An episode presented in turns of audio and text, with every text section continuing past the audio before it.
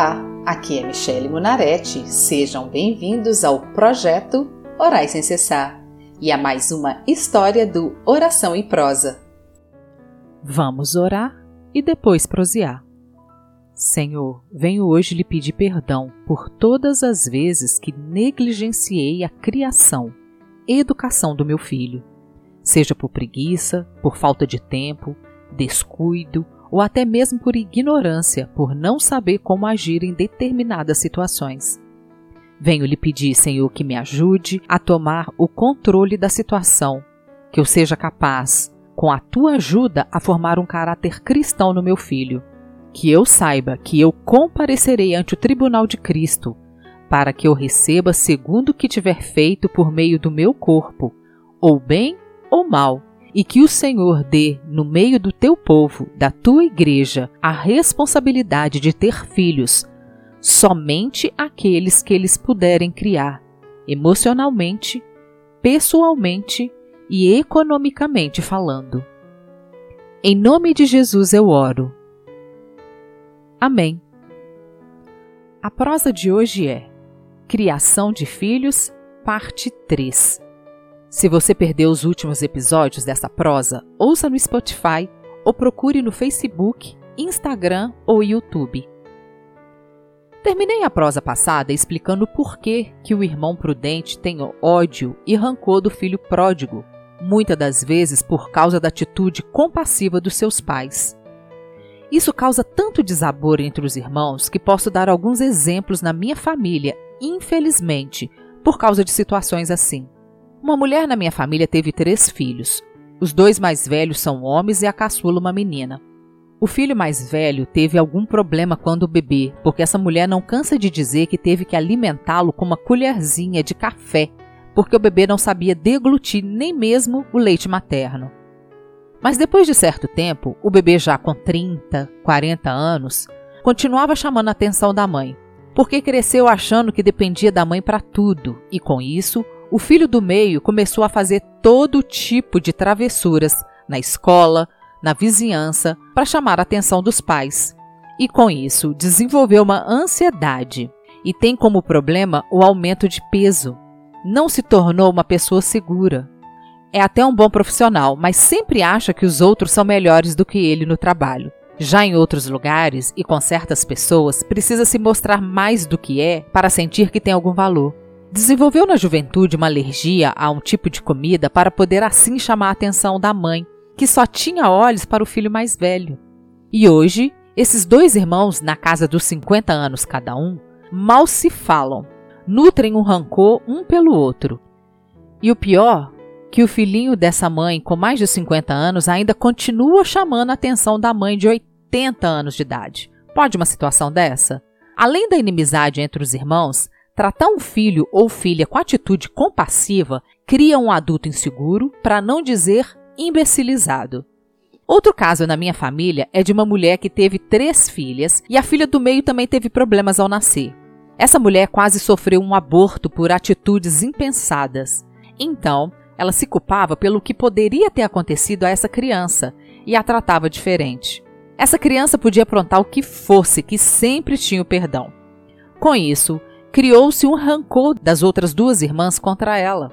Porque se essa criança pródiga estivesse na rua e causasse alguma briga, a mãe, ao invés de colocá-la de castigo, tirava as outras duas irmãs juntamente com ela da brincadeira para que essa criança não fosse penalizada sozinha.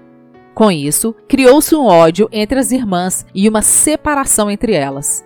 A irmã mais velha e a irmã mais nova se uniam contra a irmã pródiga que sempre causava problemas. Outro caso clássico na Bíblia é o de Esaú e Jacó. Já ouvi pregações e pessoas dizerem que Rebeca tratava Jacó diferente porque ela sabia da promessa que foi feita quando os dois ainda estavam na barriga dela, de que o maior serviria o menor. Por isso, ela ajudou Jacó a enganar o próprio pai para roubar a bênção que era para ser dada ao irmão.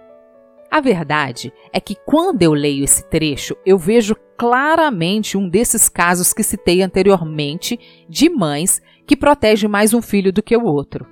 Eu sou mãe e vamos ser bem sinceras. Toda mãe sabe das qualidades e defeitos e até deficiências do filho. E quando digo deficiência, não me refiro a nenhuma incapacidade física ou mental, mas me refiro a certa falta de habilidade em determinada área. Por exemplo, uma mãe que vê o filho sendo excluído do grupo de amigos porque não joga bem futebol, ou não é rápido o bastante para brincar de pega-pega, ou até mesmo não tem uma beleza física que chame a atenção, essa mãe tenta compensar essa falta de habilidade exaltando o filho em outra área.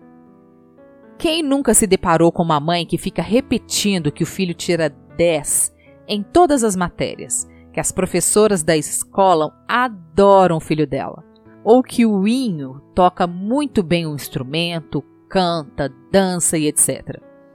Isso tudo para esconder a falta de habilidade que o filho tem, o exaltando com coisas que nem sempre, aos olhos das crianças da mesma idade, têm tanta importância.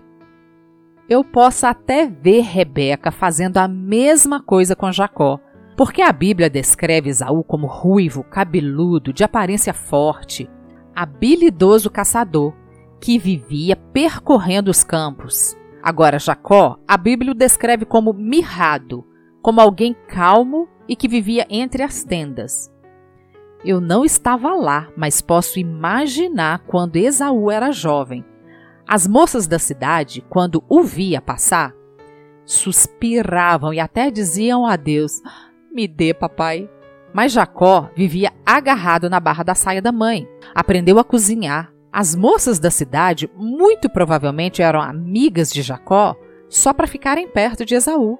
Se ainda hoje vemos certo preconceito com homens que ficam em casa ao invés de irem trabalhar, imagina naquela época um homem que cozinhava. Lembram daquele filme de comédia Irmãos Gêmeos com Arnold Schwarzenegger e Danny DeVito? Assim eu imagino Esaú e Jacó. Um, alto, loiro, de peito cabeludo, uma barba bem feita, que saía para caçar. Se fosse nos dias de hoje, ele seria um homem alto, com barba e cabelos bem feitos, bem vestido, que sairia para trabalhar com um bom perfume, deixando as moças da vizinhança apaixonadas. Agora Jacó me parece o ator Danny DeVito, baixinho, quem sabe calvo, de mãos suaves, de aperto leve. E se fosse nos dias de hoje, ainda usaria óculos de grau. E pensa que Rebeca não via os olhares das moças para um filho e para o outro não? E que todo mundo admirava o filho alto e caçador e o outro ninguém nem perguntava? Ela que muitas vezes devia dizer: Jacó vai ser um excelente chefe de cozinha. Ele sabe fazer uma sopa de lentilhas como ninguém. Eu posso até ouvir as vizinhas respondendo: aham, para não render. Por isso, Esaú era o orgulho de Isaac e Rebeca, como uma boa mãe, ama Jacó mais do que Esaú, porque ela pensava que Esaú por si só teria um futuro brilhante, diferentemente do seu irmão Jacó. E foi a criação mimada e permissiva que Jacó recebeu por parte da mãe que desenvolveu em Jacó ciúmes, inveja e o seu comportamento traiçoeiro e enganador. De novo, eu digo que não estava lá, mas posso apostar que muitas das vezes, quando eles ainda eram crianças ou adolescentes, Jacó mentia quando perdia uma brincadeira, quando não conseguia conquistar alguma coisa para deixar o irmão em apuros. Como eu disse, eu fui criada com duas irmãs e 17 primos, e eu sei muito bem quando o irmão menor mente, chora, faz manha para conseguir o que quer. Quem nunca teve que deixar o irmão menor ganhar o jogo, a corrida, a brincadeira, porque o pai e a mãe dizia: "Ele é menor que você, o deixa ganhar também, coitadinho". Quando no muito, o irmão menor ainda mente dizendo: "Eu não ganhei porque ele me empurrou, me chutou, me bateu e etc". E assim vai sendo formado o caráter do filho pródigo, que não sabe levar o não.